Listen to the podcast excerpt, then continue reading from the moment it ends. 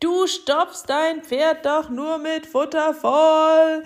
Das haben sie mir zugerufen, als ich mit dem Klickern gestartet habe. Und es ist so ein Quatsch. Klickern ist großartig, es ist magisch, es ist der direkte Draht zu deinem Pferd, es ist ein Beziehungsverstärker, es ist Abwechslung im Training. Klickern kann so unendlich viel für dich und dein Pferd tun.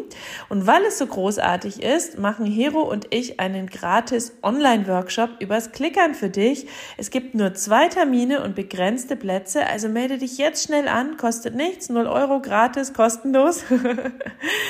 www.pferdeflüsterei.de slash clicker-workshop www.pferdeflüsterei.de slash clicker-workshop Sei dabei! Pferdeflüsterei to go, der Podcast für Pferdemenschen mit Herz. Heute mit Reiterfacts. Hallo und einen wunderschönen guten Morgen. Ich hoffe, du hattest auch diese Woche wieder ein paar magische Momente mit deinem Pferd. Und zur Magie, vor allem zur Magie beim Reiten, gehört für mich ja auch so ein bisschen das Thema Sitzschulung. Ich persönlich ticke ja so ein bisschen nach Sally Swift und Centered Riding. Also wer das nicht kennt, wir haben da zwei Bücher dazu im Shop. Ähm, das ist im Grunde Reiten mit inneren Bildern, mit einem aktiven, lockeren Beckenboden und einem nicht so perfekten Hackentief Rückengerade Sitz. Natürlich schon auch ähm, Annäherung an das Ideal, aber vor allem Sitz so, wie es für dich äh, locker geht und für dein Pferd bequem und gut anfühlt, so ein bisschen individuell physiotherapeutisch gedacht. Mal kurz zusammengefasst. Und das kann man auch super üben, genau wie den Sitz ganz grundsätzlich, auch wenn du Dressur reitest, wenn du Springen reitest, wenn du Gelände reitest, wenn du Freizeitreiter bist, wenn du Westernreiter bist. Es ist wurscht.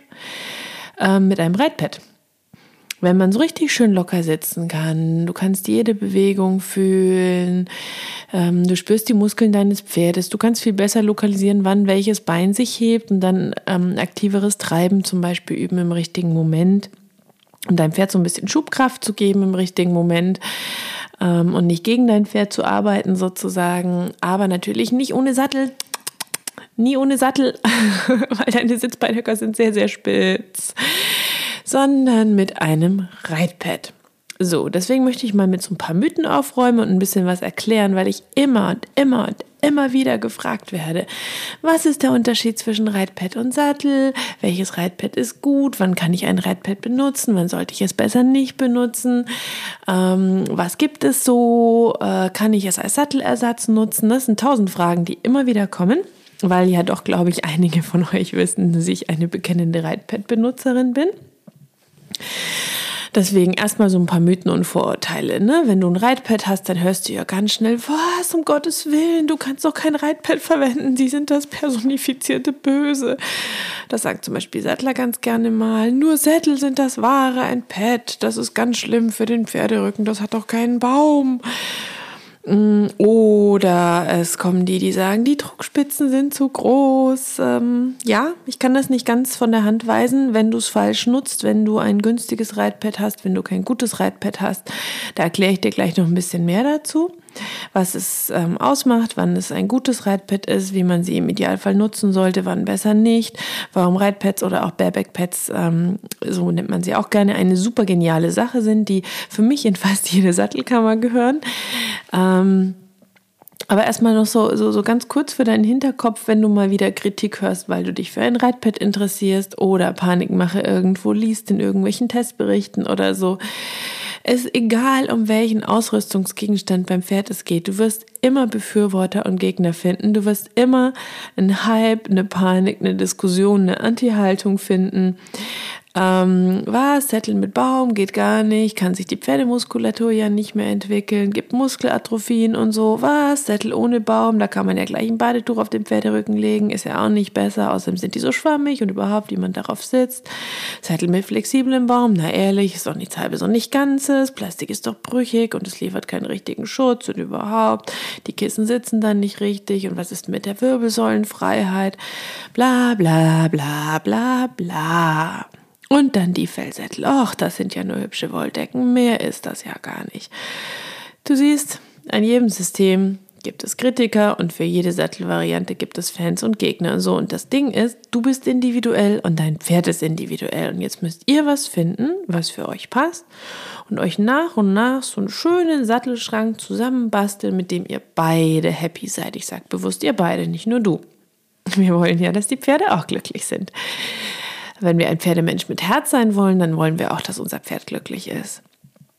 So, jetzt mal ein bisschen Facts. Egal ob Pets oder Sättel, es gibt ja so viele Meinungen, wie es Zubehör gibt und irgendwo gibt es auch positive und negative Punkte an den ganzen Sachen. Was ich dir definitiv sagen kann als Grundregel, schau auf dein Pferd, leg Wert auf gute Qualität, nimm keine Billigware aus dem Massenkaufhaus, ähm, sorg dafür, dass es passt. Egal ob Sattel, Fellsattel, Pet.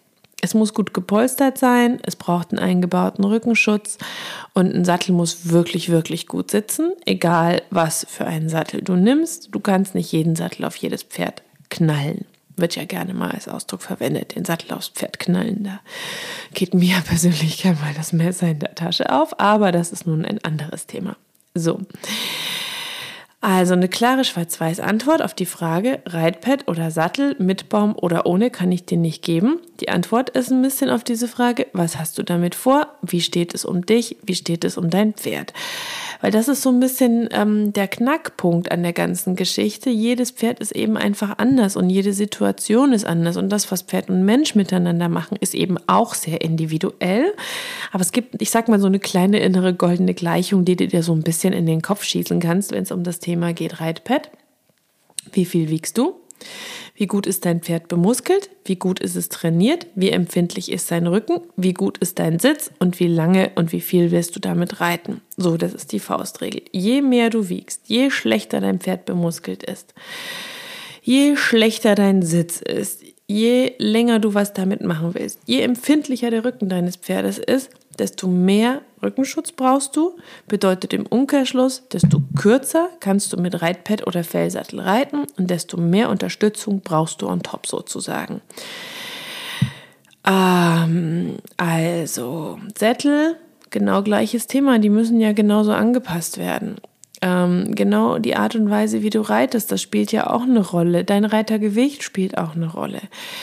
Ähm, das Ding ist ja auch so ein bisschen, ähm, auch bei den Reitpads, du musst dir vorstellen, da ist kein Baum drin. So, das sagst du dir vielleicht, oh, das weiß ich doch. Aber ich meine, das musst du dir einfach in den Kopf schießen, da ist kein Baum drin. Der Baum hat Vor- und Nachteile, gerade der feste Baum, denn er verteilt natürlich die Druckspitzen und das Reitergewicht auf die komplette Fläche des Baumes. Im Grunde so eine Art Kreis, der in dem Sattel drin steckt ähm, quer auf dem Rücken liegend.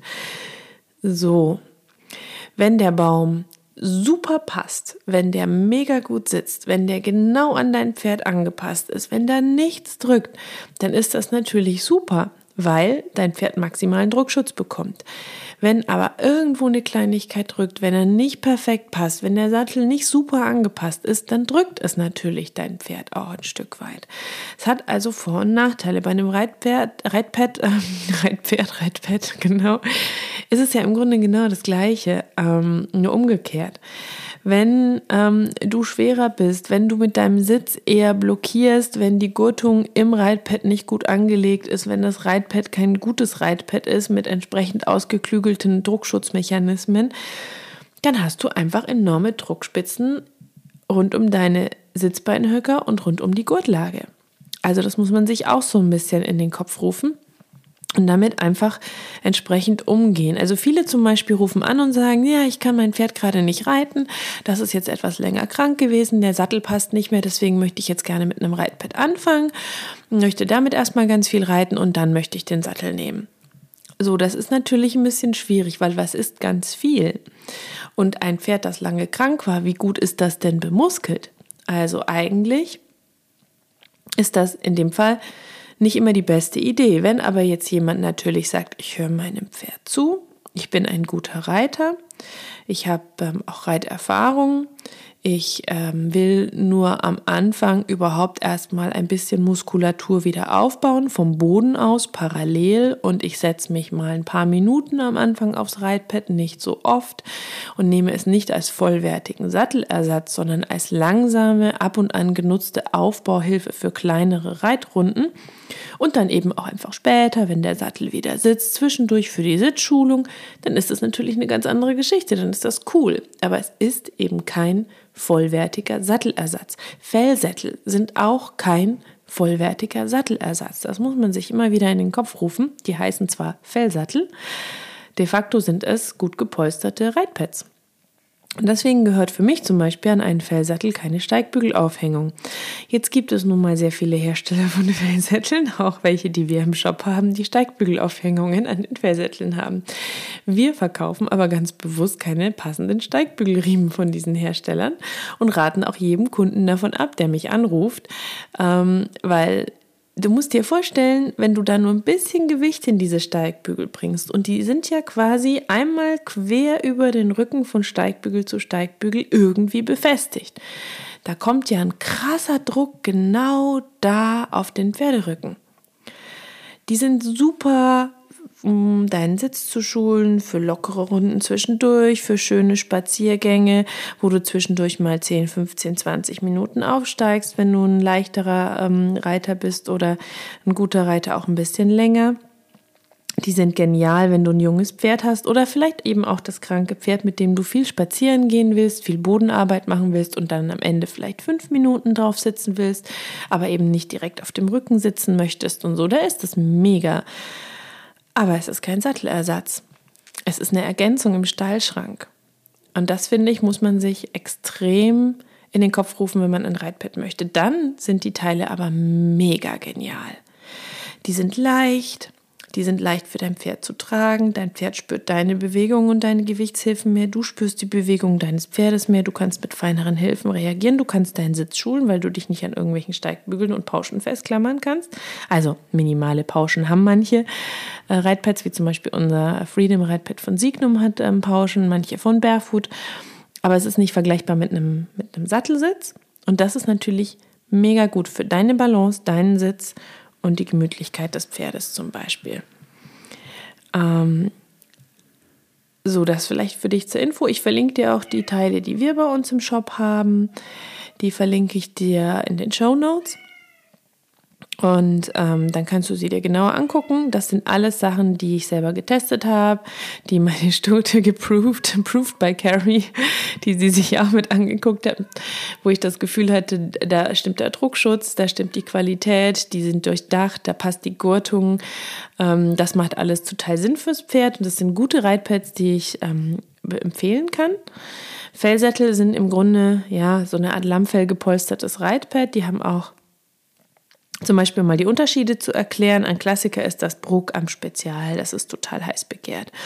Das hat einen guten Druckschutz, das hat auch eine schöne Polsterung und es hat eine minimale Beinführung. Das Barefoot Physio, genau wie die Lammfellsättel, haben im Grunde einen ähnlichen Unterbau. Die haben Taschen drin, in die du Verbundschaumeinlagen reinstopfen kannst. Die kannst du erstens passend für den Rücken deines Pferdes zuschneiden. Zweitens kannst du damit natürlich mehr Druckschutz liefern. Bei den Reitpads, ähm, Lammfell gepolsterten Reitpads, also aka Lammfellsattel, hast du on top natürlich noch so ein bisschen Lammfell und eine natürliche Schabracke äh, unten dran genäht und eben kein Neoprenmaterial, wie zum Beispiel beim Barefoot Physio. Dann haben wir zum Beispiel auch noch ein Reitpad aus Filz. Das ist super, super, super dick und damit natürlich mega schön, was den Druckschutz ähm, betrifft. Und wenn ich so vergleichen müsste, dann ähm, liefert das deutlich mehr Druckschutz als zum Beispiel das Programm Spezial. Ähm, merke ich ähm, am Laufverhalten meines Pferdes im Vergleich, merke ich ähm, an dem Bewegungsgefühl, was durchkommt, ähm, gibt also da so ein bisschen Unterschiede und da muss man überlegen, was möchte man damit anfangen? Was für ein Pferd hat man? Wie viel möchte man damit machen? Was ist einem wichtig? Und dann kann man sich so ein bisschen auf das Reitpad einschießen, was einem am besten gefällt. Wofür kann man eigentlich das Reitpad ganz gut verwenden? Das werde ich auch sehr, sehr oft gefragt. Ähm, natürlich kannst du es mal in einer Rekonvaleszenz oder bei einem Jungpferd für den Einstieg nehmen, aber den super, super, super, super, super kleinschrittigen, soften Einschnitt, äh, Einstieg für kleinere Einheiten auf dem Platz. Ich schneide auch gerne um beim Spaziergang, weil es ist super leicht. Ähm, es liegt locker auf dem Rücken. Es ähm, bringt ein bisschen Routine in die ganze Sattel- und Gurt-Thematik und ich kann zwischendurch immer mal wieder für zehn Minuten an den Baumstamm aufsteigen, mich kurz mal tragen lassen, reiten üben, sozusagen ohne gleich äh, den ganzen Ritt zu machen oder die ganze Zeit mitlaufen zu müssen. Du kannst es super nehmen für die Gymnastizierung auf dem Platz. Da kannst du natürlich auch so ein bisschen noch ähm, richtige Hilfengebung, feine Gewichtshilfen ähm, und sowas äh, verwenden. Du kannst es auch nehmen, wenn du ab und an eine kurze Reiteinheit machen möchtest und deinem Pferd einfach voll volle Bewegungsfreiheit gönnen möchtest. Und dann kannst du natürlich auch immer parallel mit der Bodenarbeit die Muskulatur deines Pferdes aufbauen, fördern und ähm, das Reitpad quasi so lange tragen ähm, und nutzen bei deinem Pferd, wie dein Pferd dir auch sagt, alles cool, easy, ich trage dich noch gerne. Je nachdem, wie dein Pferd mit dir spricht, musst du eben besser oder weniger gut in Anführungsstrichlein zuhören. Wenn du ein Pferd hast, das äh, deutlich ist und offen mit dir spricht, dann wird es dir einfach durch leichte Verspannungen sagen, so jetzt reicht es mir langsam. Da muss man einfach sehr genau hinhören bei dem Reitpad. Aber dann, ich kenne Leute, die reiten mit einem Fellsattel eine Stunde im Gelände und das Pferd läuft super, super, super zufrieden. Und ich kenne Pferde, da sagt das Pferd nach 20 Minuten, okay, jetzt, jetzt bitte absteigen. Das hängt also wirklich ein bisschen von dieser Konstellation und dieser Gleichung ab, die ich dir am Anfang mal beschrieben habe. So, also ich persönlich kann noch ähm, zum Schluss sagen, ich liebe das Reiten ohne Sattel. So, aber ich habe keinen Schutz für mein Pferd, deswegen habe ich das Reitpad und damit reite ich wirklich gerne. Ähm, ich reite nie besonders lange, aber ähm, ich reite damit gerne und meine Stute mag es tatsächlich auch alternativ zum Sattel. Es gibt gute und schlechte Reitpads. Die guten verlinke ich dir in den Show Notes. Nein, mal ernsthaft. Ähm, ich, es gibt natürlich ein paar mehr als die, die wir im Shop haben. Die, die wir im Shop haben, die kann ich einfach uneingeschränkt empfehlen. Aber es gibt natürlich auch noch andere schöne Reitpads. Von den Fingern, die Finger lassen solltest du aber dringend von Reitpads mit Steigbügeln. No go, no go, no go, no go, no go von irgendwelchen Reitpads ohne jeden Rückenschutz. Das ist, ich meine, dann kannst du auch einen Lappen auf den Rücken legen. Das ist einfach Quatsch. Ja, dann gib lieber einen Huni mehr aus und hab was Gescheites, ähm, als, als dich in so eine Art ähm, Schutz zu wähnen und dann irgendwie für 50 Euro was bei Amazon zu kaufen. Ein gutes Reitpad hat im Idealfall ähm, keine Steigbügelaufhängung, aber auf jeden Fall nutzt du sie nicht. Das ist ein Druckschutz eingebaut. Die Wirbelsäule wird ein Stück weit geschützt durch entsprechende Polsterung rund um den Wirbelsäulenkanal. Es sollte nicht zu dünn sein, damit ähm, zwischen deinen Sitzbeinhöckern und dem Pferderücken eine Druckdämpfung ist. Ähm, und ähm, alles andere ist Geschmackssache. So, jetzt habe ich dir so ein, so ein paar Facts und Infos geliefert. Ich äh, versuche dir noch zu sagen, wann ein Reitkissen oder Bareback Pad oder Reitpad nichts für dich ist. Ich finde, wenn du ja, Pi mal Daumen über 90 Kilo wiegst, würde ich es nicht mehr machen. Ich meine, ganz so pauschal ist es natürlich nicht. Denken wir wieder an die Faustregel von vorhin. Wenn dein Pferd super bemuskelt ist, wenn du einen mega guten, lockeren Sitz hast und wenn du kleine Runden machst, kannst du da auch individuell gucken. Ich meine, weißt du, ein dünner, leichter Reiter kann das Pferd mit einem schlechten Sitz definitiv mehr blockieren. Ähm, aber natürlich, wenn du mehr wiegst, dann hast du mehr Druckspitze auf dem Rücken. Vielleicht kannst du dann noch on top eine polsterbare Schabracke drunter packen und so für mehr Polsterung sorgen oder irgend so ein Westernfilzpad, so ein schönes dickes oder so. Ähm, und dann hör deinem Pferd auch wirklich, wirklich genau zu. Und ähm, ansonsten kann ich dir nur sagen, dass du ähm, das unbedingt mal ausprobieren solltest mit einem Reitpip, wenn du das noch nicht gemacht hast. Wie gesagt, bei mir gehört das tatsächlich zu den Basics des Stallschrankes. Ähm, leih dir eins, test es erstmal, schau, ob du das Feeling magst, schau, ob dein Pferd das Feeling mag. Aber ich habe noch kein Pferd kennengelernt, das sich nicht gerne zwischendurch einmal mit Reitpad hat reiten lassen. Ähm, ich habe dir einiges verlinkt. Alle sind getestet und proved bei Carrie und ein bisschen auch bei mir. Jetzt wünsche ich dir eine wunder wunderschöne Woche. Ich wünsche dir viel Spaß beim Shoppen oder Testen, wenn du dir, äh, dich jetzt dem Thema Reitpad ein bisschen annähern möchtest. Ähm, und natürlich, egal ob von oben auf dem Reitpad sitzend oder von unten, kraul deinem Pferd einmal dick und fett das Fell von mir.